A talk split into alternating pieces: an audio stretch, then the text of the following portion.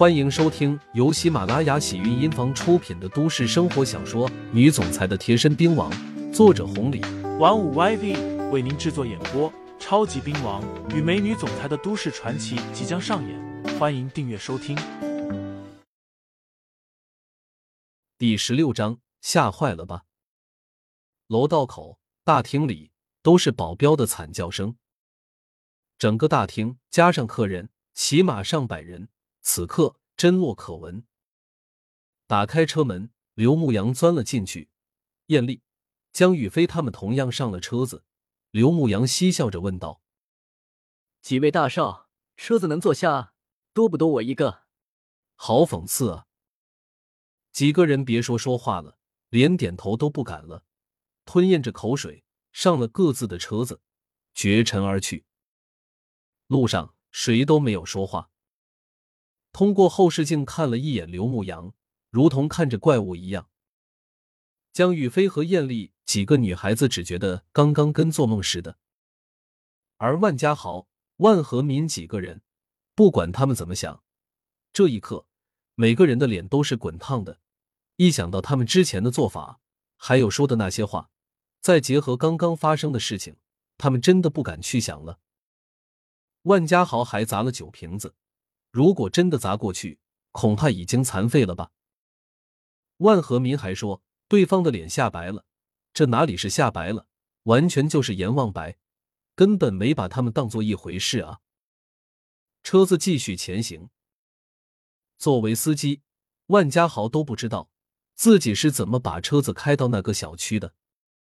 车子停下，万家豪磕磕巴巴的说道：“哥，那个。”那个到了，谢了。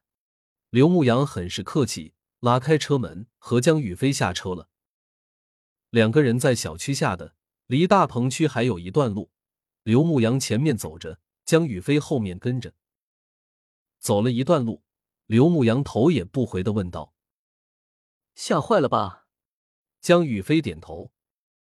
刘牧阳接着说道：“今天晚上的事情，不要说出去。”我不想让二姐担心。江宇飞再次机械式的点头。你也是个海归，有文化的人，在有些方面可能比我懂得都多。既然这种环境不是你想要的，这个生活不是你的层面，那就不必去接触了。何必让自己过得这么累呢？努力点，你不会比别人差。江宇飞低着头跟着，听到这话，心里很委屈。这么多年，他真的有些累，伪装的太累了。好了，不说了，能说的我都说了。我连自己都改变不了，我还想试图改变别人。我说这话很简单，就是希望你过得开心点。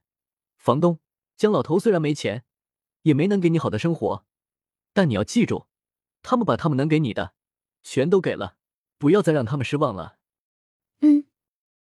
江雨飞点头，顿住步子。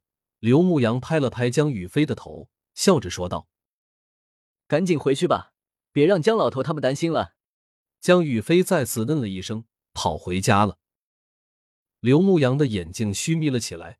今晚上在江南会闹得挺狠，七爷很快就会知道了。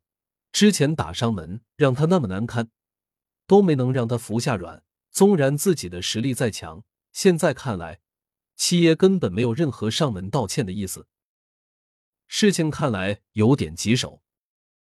再加上今晚上七爷根本不在江南会，说不定出去找帮手了。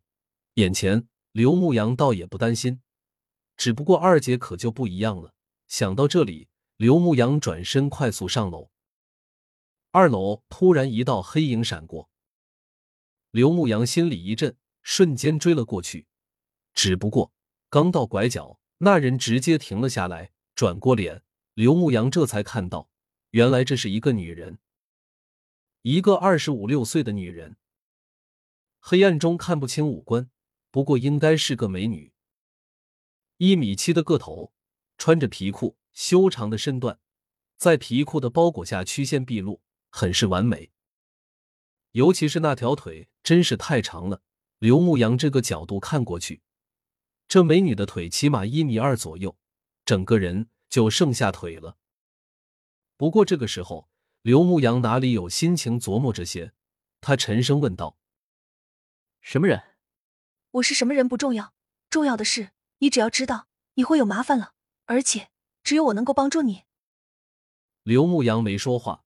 美女看了一眼左手腕，上面似乎有个高科技显示器，随后接着说道：“刘牧阳，七年前犯了事情，逃到了国外。虽然不知道你这些年经历了什么，不过似乎经历了不少。这一次回来一片空白，我还是不知道你想要做什么。不过你一回来就得罪了七爷，这似乎不是什么好事。七爷不是好惹的，更不是拳头可以解决的。”